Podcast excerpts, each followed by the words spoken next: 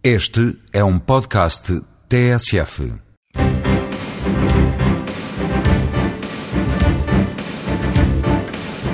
No espaço Voz Europa de hoje, o deputado uh, Carlos Coelho explica que os deveres dos cidadãos europeus são os normais de qualquer cidadão de um Estado e acrescenta aquilo que entende por um dever dos cidadãos portugueses.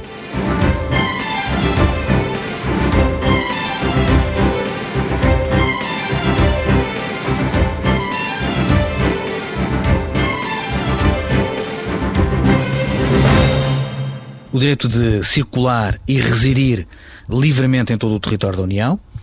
o direito de eleger e ser eleito no Estado-membro onde se reside, eh, quer para as autarquias locais, quer para o Parlamento Europeu.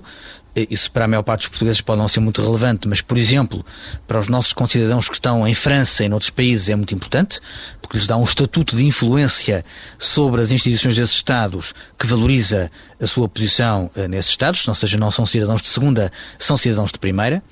o facto de ter proteção diplomática e consular num país terceiro onde eh, Portugal não tenha ou eh, embaixada ou consulado, somos defendidos eh, pela representação diplomática ou consular de outro país eh, comunitário, o facto de dirigir petições eh, ao Parlamento Europeu